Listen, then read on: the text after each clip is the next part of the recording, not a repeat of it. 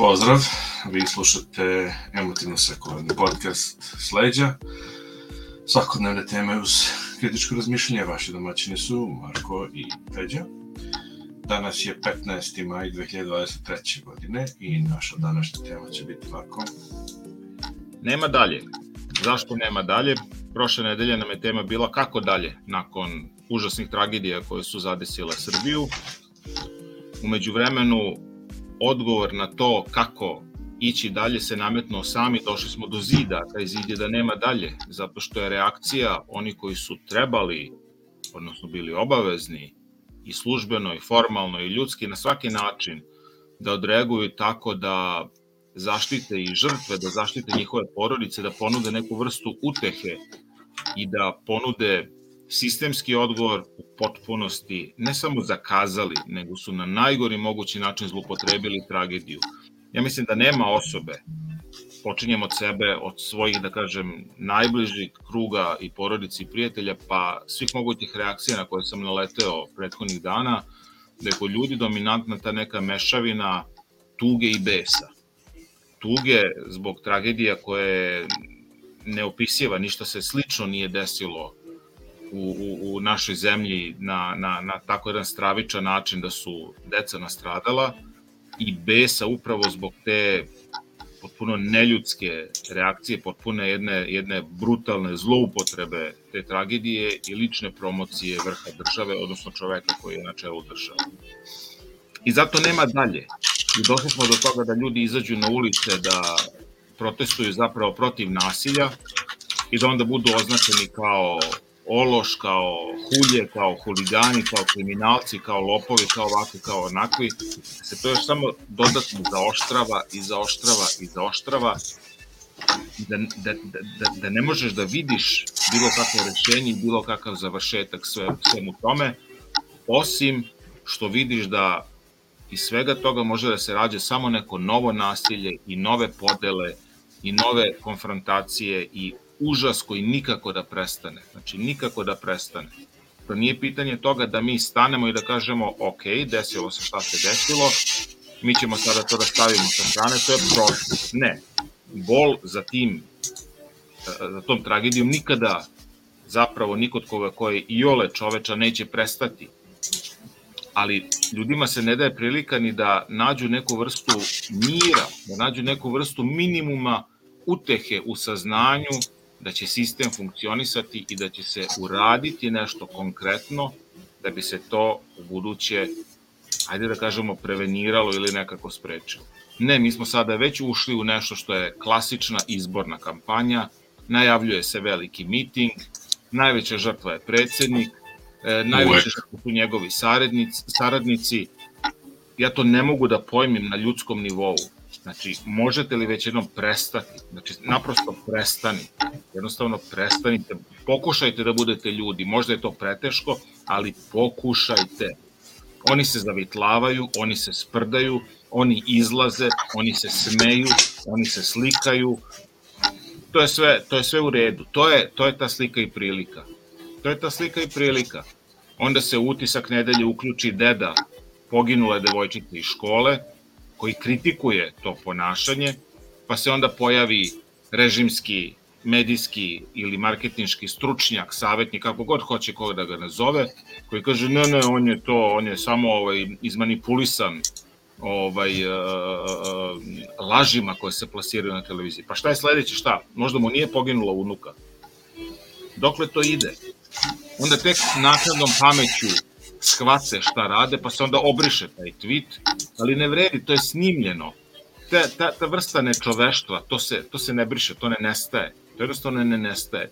I onda na kraju cele te priče ostaje ti tuga koja ne nestaje uopšte, ali bes narasta. I sve više tog besa i gneva i na kraju će dovesti do toga da ti protesti ljudi koji izlaze samo zato što nemaju drugi način da kanališu taj bol koji nose zato što se desila jeziva tragedija, postaće zaista protesti protiv te vlasti i postaće protesti koji će težiti tome da ta vlast se napokon skloni i da ostave, samo da bi ostavili ljude na miru.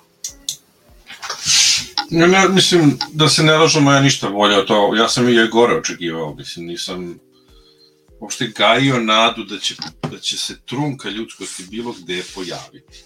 Jer su jednostavno konstantno bez prestanka to pokazivali sve vreme. Znači, uopšte nije bilo indikacije u, u bilo kom ovi do sada drastično manjim incidentima, ali u bilo kom od tih incidenta nije bilo nikakve, ni najmanje indikacije da, da, da, da, da može da postoji neka ljudskost.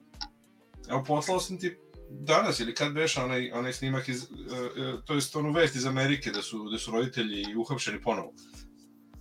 I gde se advokat koji, koja ih je tužila, advokatica koja ih je tužila, intervjuiše i ona kaže, ja sam veoma, da, inače sudija je, sad je širim priču, ali e, e, uradili su lečenje molitvom umesto da odvedete kod lekara i dete je preminulo. Oni su ih tužili. I to, i to treće, treće, de, treće od njihovo sedmoro osmoro. Da, ima ali kod prvog da. ih e, su osuđeni, ali je sudija odlučio da ih ne zatvori, nego da im da uslovnu kaznu zato što su dozvolili, ubili su efektivno svoje dete i zato su dobili uslovnu kaznu. I advokatica kaže da, razočaran sam, jer u bilo kom razgovoru sa njima nije bilo nikakve indikacije da su oni razumeli šta se desilo, da su razumeli šta su uradili. I evo šta smo dobili ponovo drugo dete, sada isto tako ovaj, preminulo, zato što ga nisu, znači nisu pokazali da su sposobni da shvate, isto tako i ovi. Isto mi je tako sa ovim, oni nisu sposobni da to shvate.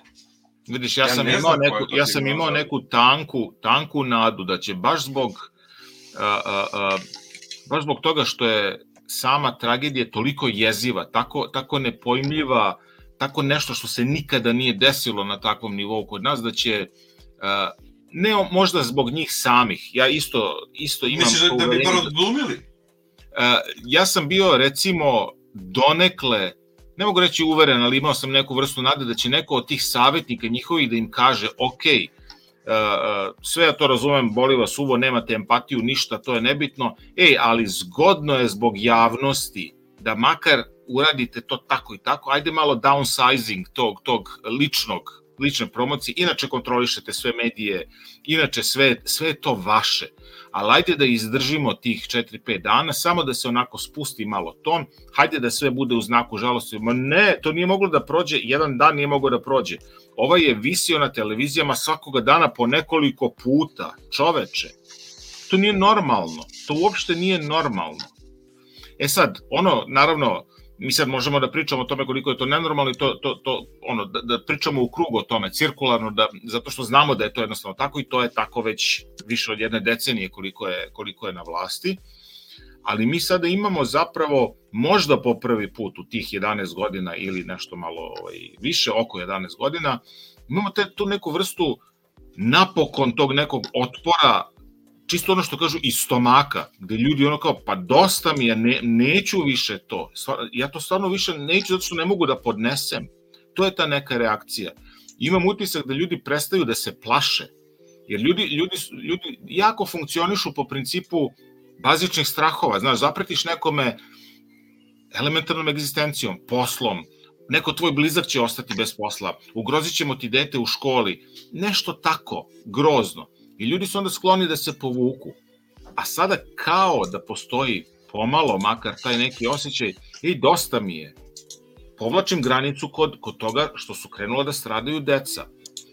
Nisi ih ti ubio, ali ti to zloupotrebljavaš na najgori mogući način. I sad je stvarno dosta. I sad, mogli su da prećute i taj, i taj protest ljudi. Da, da jednostavno da, da puste, da, to, da im to, da to prođe ispod tog nekog radara. Ne, oni su pravili specijalne emisije, na svojim televizijama, oni su omalovažavali te ljude, oni su se igrali brojkama po običaju, ma šta me briga da ti brojiš u glavu koliko je ljudi bilo. Potpuno je nebitno da li je bilo 9000, 12000, 180.000 ili bilo koliko. Bitno je da postoje neki ljudi koji ima naprosto dosta toga. Izašli su na ulicu zato što imaju pravo. Oni mogu i smeju i imaju pravo da iskažu svoj bunt ali to ne, to ne prestaje, to je, to je patologija naprosto, ne možeš ti da, da, da, da kažeš nešto, a da to nije poklopljeno momentalno.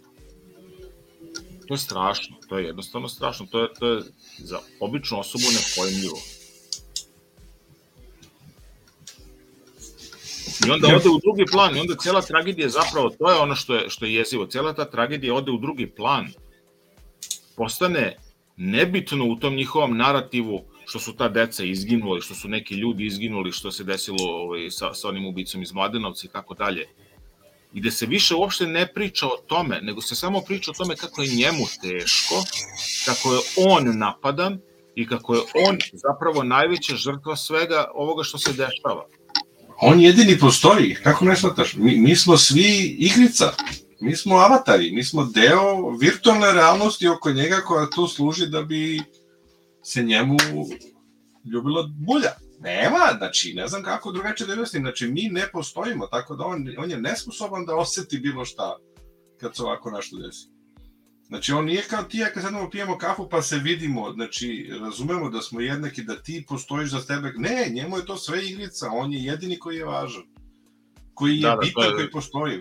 Što je neko komentarisao na tu njihovu sliku ovaj, raspoloženosti u izlasku, ta slika koja je od, čini mi se, od petka prošle nedelje, ovaj, dok je još uvek dvoje dece teško povređeno i u lekari se bore za njihov život, jedna, jedna od njih, devojčica danas je nažalost preminula, povrede su bile previše teške da bi lekari uspeli da pomognu. Što je neko ovaj, rekao, Pa da, ali šta njih briga? Nisu to njihova deca nastradala. I na kraju krajeva to su naša deca. I na kraju krajeva ta deca nisu bila glasači. Što bi se oni potresali oko toga? I kada se tako na neki način banalizuju stvari, ti shvatiš da iako je banalno, to je nažalost tačno. To je nažalost tačno. Šta ih se tiče? To, ne, to njih ne dotiče. Oni su došli u onu dekadentnu fazu svake autokratije kada su se u potpunosti izmestili iz stvarnosti i u potpunosti otklonili od 99,99% populacije, nemaju dodira sa njima, ne interesuje ih, to je jedno, jedno samo potpuna samoživa, samoživa egzistencija na kičmi tog 99,99% populacije. Znači, potpuno su se otklonili. Ja, mislim, ja ti tvrdim, ne želim da se to ikad dokaže, tamam posla, daleko bilo, ni na koji način, ali ti tvrdim da ni za sobstvenu decu oni nisu sposobni da bilo što osete. To ti tvrdim. Moguće. To je, do, do te mere su oni bolesni. Do te mere su oni bolesni. Znači... Moguće, moguće da, da, da i sobstvena deca... Neko ko ne može... Ko toliko može da bude bezosećajan kod tuđe dece, Znaš, ti, ti, ti, kad vidiš tuđu decu, ok, znaš, ne pričamo mi sad o, o opet slušam neke tamo filozofske diskusije, da li treba da spašavaš tuđe dete, dete iz vatre, kad tvoje dete tu pored pa rizikuješ, znaš, ono te neke dileme. Da, da. Znači, ne radi se o takvoj situaciji, nego se radi o situaciji da je nešto prošlo i da je gotovo i sad, i sad ti si nesposoban da to sagledaš, ti si onda nesposoban da sagledaš bilo čiju patnju, pa i svoju sobstvenu porodicu. Da, nemaš empatiju, nemaš empatiju. Ne postoji, ne postoji. Znači, da bi ti morao bi neku trunku nečega da vidiš svoje dete u tom detetu, bre, nešto. Deo, neki ljudski deo. Tvrdim ti da ne postoji. Moguće, moguće, znaš, tu, tu, tu zalazimo na, na, na onaj teren koji je za nas dvojicu makar sklizak, nismo, nismo stručni za to. Mi reagujemo, mi reagujemo isto ono što kaže iz stomaka, znaš, iz neke, iz neke svoje suštine e, reaguješ na ono što vidiš da. i izbaciš to iz sebe zato što te pogađa jednostavno. Znaš, mi kad kažemo patologija, to ne zato što smo ti ja studirali da. psihologiju da. ili tako da, nešto. Da. Ne, nego zato što vidimo da nešto naprosto nije normalno, da se neko ne ponaša kako bi trebalo da se ponaša. Da. E, to što si rekao, možda, znaš, nemaju osjećaj ni za sobstvenu decu ovo je pitanje koje, koje na podjednak način afektira sve ljude i one koji imaju petoro dece i koji ima jedno dete i ko nema decu i ko ima 80 godina i ko ima 15 godina i ko ima 36 godina. U tom smislu je nebitno potpuno zato što svi smo evolutivno dobili empatiju kao taj trait evolutivni. Samo što je kod nekih zakržljalo očigledno. Kod nekih to, toga nema kao što nema ni mnogih drugih stvari, nema emotivne inteligencije, nema socijalne inteligencije, nema, nema, nema mnogo toga što čoveka, homo sapiens sapiensa, treba da čini onim s čime je zaslužio to drugo sapiens u svom nazivu. To je negde nestalo. E, e, ta samoživost, ta, ta, ta, ta, ta, ta bahatost. Ja samo mogu, eto onako, čisto ljudski, da se stvarno nadam da će im to doći e, političke glave. Jer je, jer je stvarno dosta. Ja mislim, onako iskreno mislim, kao, kao običan čovek, da su se ovim zgadili i velikom delu ljudi koji su glasali za njih zato što su mislili da će napraviti nešto dobro zemlji. Ne zato što su bili plaćeni za to ili bilo šta.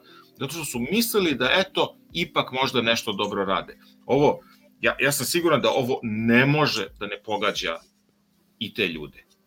Znači, negde vidiš da nešto, pa čekaj, ono, kažeš, ma, ma stani, ne, ne, ne sad to da kažeš, nemoj sada to da kažeš, prećuti. Samo danas ne. Ne vredi. Znači, ta detoniranje... Ne, ne postoji na taj koncept. Taj koncept nemoj ne postoji. Da, da. I čak mislim da je moguće da neko od savjetnika i kaže ne, nemoj, da. ali, ali ne vredi, to probije, to probije, bukvalno. Znači, Absolutno. Neću čuti, neću, neću ti da mi kažeš. A, kao, a to, to, to, to, ti psihopatska, nevaspitana derištati. Ne, nema, nema drugačijeg opisa. Kao, kao Trump koji, koji skače da napada svoj, svoj, svoj Secret Service zato što neće da ga voze ta, tamo gde je, gde je ovaj, upad u, u, u, u šta veš u vladu, šta god, nego, nego ljudi da. rade postojeće da ga sklone, razumeš? On skače čoveku za vrat. I hoće da ga bije i napada ga. To ti je nevaspitano, psihopatsko derište, kome ne možeš, možeš ti da kažeš ne, ali... Da, uz tu ključnu razliku što kad pričamo o Americi, tamo uz svaku mogućnost da se pojavi neki Trump i neko možda gori i neko ovakav onakav, sistem funkcioniše i njega možeš i građanski da tužiš kao što je i tužen i može da bude i osuđen i to je sve u redu. U ovim stabilokratskim društvima, odnosno društvima krnje demokratije ili uništene u potpunosti demokratije, to ne funkcioniše. Ovaj može zaista, mislim, on ne mora zapravo da skače za vrat e, svom, svom telohranitelju ili kobrama ili bilo kome drugom, on naprosto kaže e, ne biće kao što sam ja rekao nema veze tvoje pravilo službe, nema veze šta je tvoj posao, uradit ćeš kako sam ja rekao. Sad ovo što dobro. I ne krivim ga. Ne krivim ga. Kao kada kažu, puno puta su do sada ovih poslednjih e, deseta godina ljudi rekli, ma hoće li ta vojska da otkaže poslušnost, hoće li policija i sve to. Nemojte na to da računate ljudi. Ti ljudi su školovani za subordinaciju. Oni su školovani i, i ukalupljeni da slušaju naređenja ja ne želim i ne očekujem da, da, da, da se društvo menja tako što će vojska da, skoči, da skoči da pravi vojni udar ili policija da pravi državni udar ili tako nešto. Ne treba to da bude put, samo zato što oni imaju oružje i instrumente sile da oni da. to rade. Ma to onda ne rešenja, da se samo zamenio... Tako je, zameniš jedne drugima. Mi treba da nađemo put da se vratimo na nultu tačku da se vratimo na, na običnu demokratiju, što kažu, na smenjivost. Na smenjivost. To je isto, to je isto tema, kaže, pa da, ali posle njega, znaš, mogu da dođu i ovi još kao grđi, desničari, sve to. Da, to je tačno i mene ta mogućnost zabrinjava, ali ako će doći pod pretpostavkom da će biti smenjivi posle izbornog ciklusa, ako će se sistem ispraviti, vratiti u demokratske okvire, pa u redu, u svakom društvu može se desiti u jednom ciklusu pobedi neki ovakav, pa u sledećem neki onakav, ali je smenjiv. Onda je to rizik koji svako normalno društvo prihvata. Kada imaš nesmenjive ljude, kada imaš ove koji vladaju po 30-40 godina, koji kao ovaj nemaju nikakvu ideologiju, da pitaš šta je ideologija ove stranke? Pa, pa ne, nema. Ideologija je pare. To je ideologija, daj mi pare. Jer ako pitaš jesu, jesu oni desničari, pa da, onoliko koliko treba, ali ima i desnijih od njih. A jesu oni levičari? Pa da, opet koliko treba neke socijalne mere, kobajage ono, ali ima u principu levi. Pa jesu oni onda neki centar? Centar čega? Centar je samo on. On je centar, svi se oni vrte samo oko njega. Ono što mene boli je to što je, što je ta tragedija otišla na marginu što je potpuno preuzeo mediji, znači dopustio je možda jedan dan da se priča samo o tome, što bi trebalo da bude jedina tema, bukvalno. Onda je preuzeo govornici i tragedija na margini. Ili Skrenu, skrenula, se, skrenula se pažnja sa njega, to je nedopustivo. Bukvalno, bukvalno to je nedopustivo.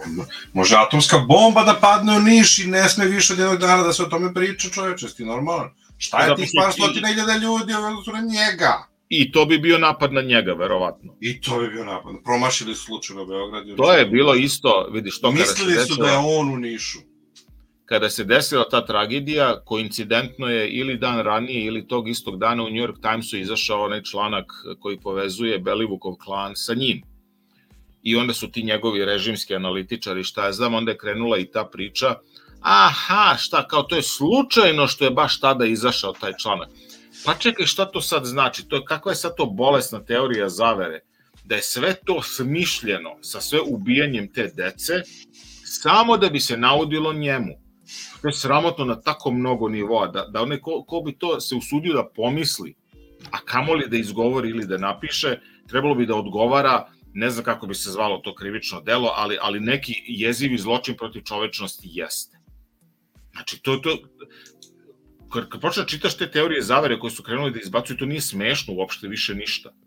To je, to je bolest. To je čista bolest. Situacija ne može da je smešna.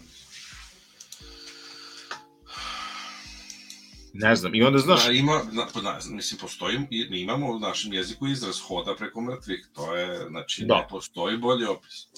Da, da, da. Znaš, i onda kad kažemo nema dalje, ali stvar, stvarno nema dalje. Ja, ja, ja stvarno, stvarno, znaš, kad ti neko kaže, hajde da probamo da racionališemo situaciju. Ne mogu da je racionališem. Ne postoji mm, način da se ovo racionališe, bilo, bilo kako.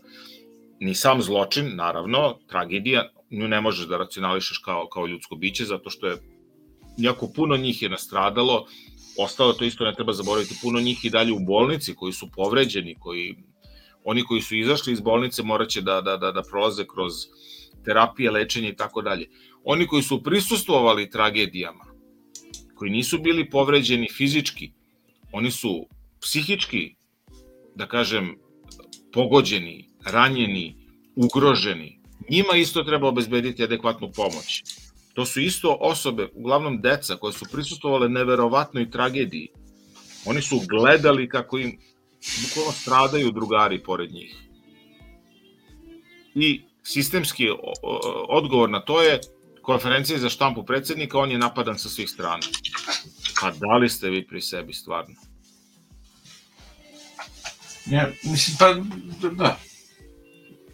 Po, samo mogu da ponovo da ponovim, znači ti u takvoj situaciji sve skrećeš na sebe, da je sve vezano za tebe, ne, šta, šta to, tako ispodobi više čovjek da priča. Ja ne znam šta, je, šta bi meni i tebi trebalo da se desi da mi skrenemo temu na, na, na tako nešto.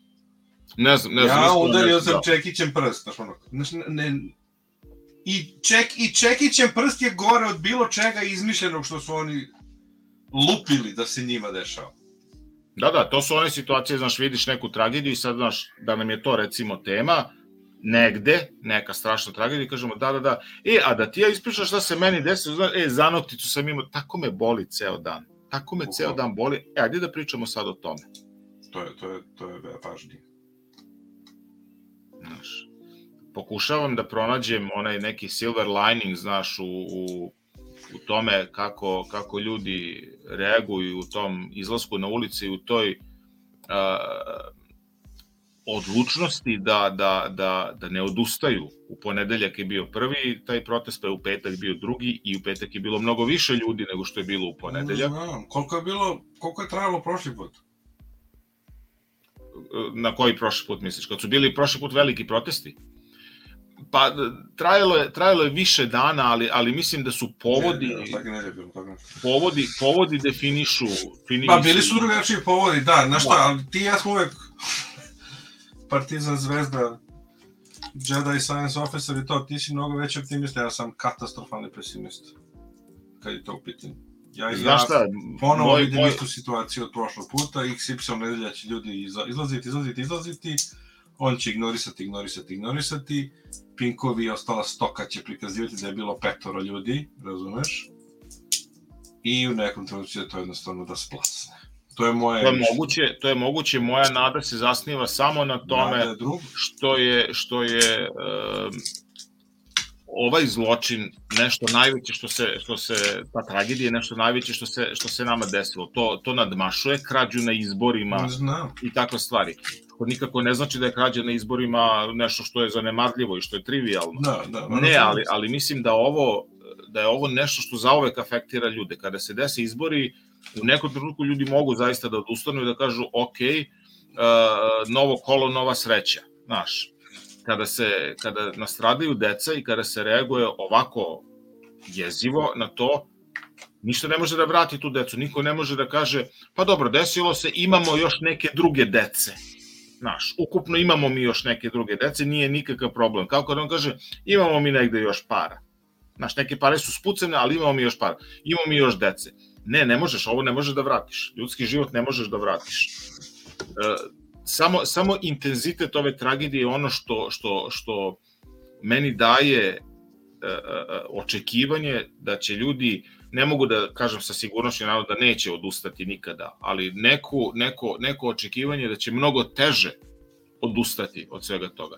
A inače se slažem s tim što si rekao, to je uvek ide ta, ta taktika neprestanog razvodnjavanja, gde hajde sada da pređemo na druge teme. Naravno, šta je klasično druga tema u, u Srbiji, to je uvek Kosovo, što jeste uvek aktualna tema. Evo sad već prelazi, shiftuje se, shiftuje se pažnja u, u, u režimskim medijima ponovo natrag na pitanje Kosova, gde svako ko bi rekao, pa čeka, ne može to sada da bude glavna tema, odmah izdajnik i tako dalje, to je isto oprobani, oprobani ovaj modus operandi. Ali se nekako ovaj, nadam da, da znaš što puno ljudi je već postalo umorno i od te priče sa Kosovom, to je isto takođe tačno i to je prirodna stvar, ta priča traje jako dugo, jako dugo i ljudi postaju umorni, a ne vide da se to na bilo koji racionalan način isto zatvara i onda mogu, znaš, ni to ne mogu da hajpuju beskonačno. To je isto, to, to je malo isto ispadaju argumenti iz ruku, pogotovo što više nema te prećutne, kako bih rekao, ne, nije saglasnost, nego naprosto skretanja pogleda i, i, i ovih moćnih zemalja i sve ostalo. Ni oni više nisu raspoloženi da samo sede sa strane i kao, pa dobro, nema veze, čekat ćemo još jedan krug. Izgleda da niko više neće da ga čeka i da se svima onako, ajde da budemo otvoreni, smučio. Znači, bukvalno smučio.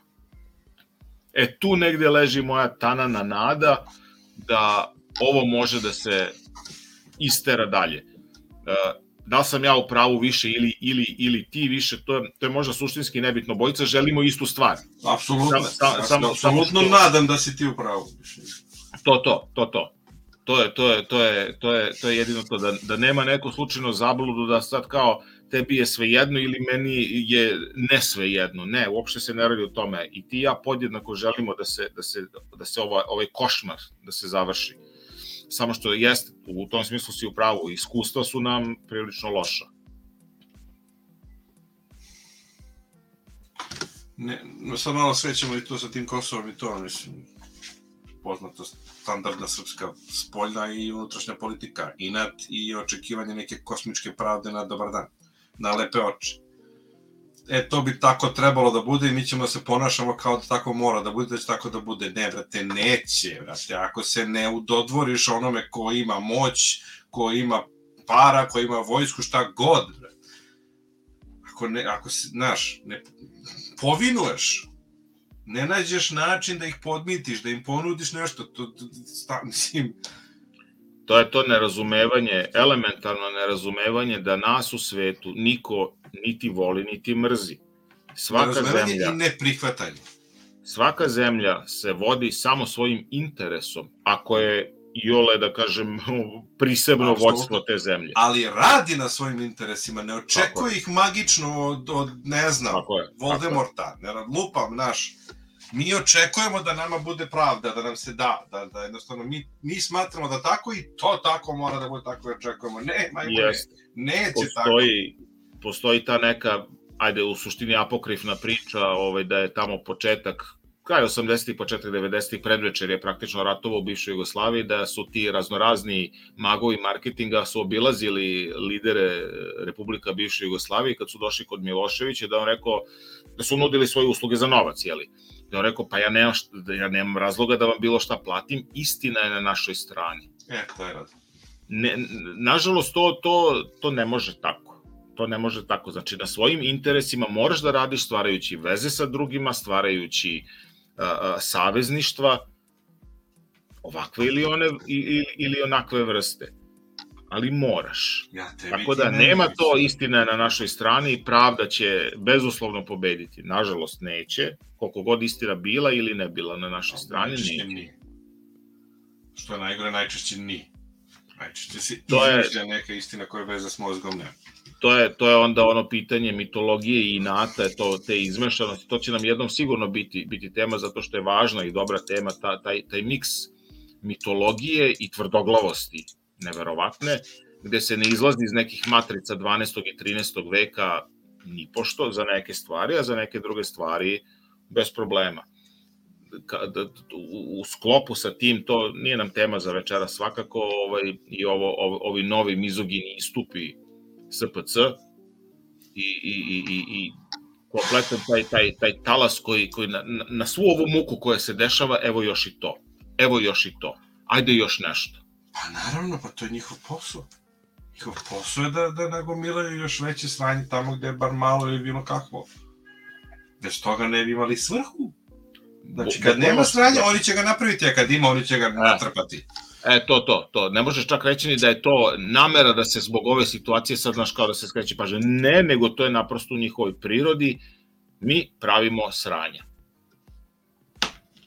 Pređo smo preko vremena kao i obično, ali pre nego što ovaj, se odjavimo, samo da napomenemo jednu važnu stvar, sledeći put ćemo je pomenuti na početku, a to je da ako nas gledate, ako nas slušate, to možete da radite i uživo, ponedeljkom u 8, na jednom od tri servisa, to su YouTube, Twitch i Facebook, kako vam odgovara, kako vam se više sviđa, ali poenta je o tome da onda na tim servisima možete uživo da komentarišete i mi ćemo na komentare koji imaju smisla i veze sa temom a, te emisije direktno i uživo i odgovoriti. Tako da ako želite bilo kakav interaktivni odnos sleđa, možete to raditi na sajtu sleđa.com ponedeljkom od 8 manje više, ali od 8 iš, što bi rekli amerikanci. Tako da, slobodno, izvolite, komentarišite, javite se. Jeste, čisto da ne bude dileme da, da emisija zaista ide uživo, znači nije snimljeni materijal koji mi vama puštamo ponedeljkom u 8 uveče, Što bismo i to mogli, ali ne, ne želimo. Želimo Ne, da bude spontano i jeste, iskreno. jeste. Poenta jeste negde i u prilici da, da, da postoji ta neka interakcija i da se i vi na neki način čujete ako, ako, ako nas slušate i gledate. Ako imate mišljenje, temu, kritiku, bilo šta, uvek postoji mogućnost da, da i o tome pričamo. Slušali ste emotivno sekularni podcast Sleđa. Naši domaćini su bili Marko i Peđa kao i uvek. Slušajte nas kao što upravo rekao smo, ponedeljkom u 20 na sleđa.com. Vidimo se sledećeg ponedeljka.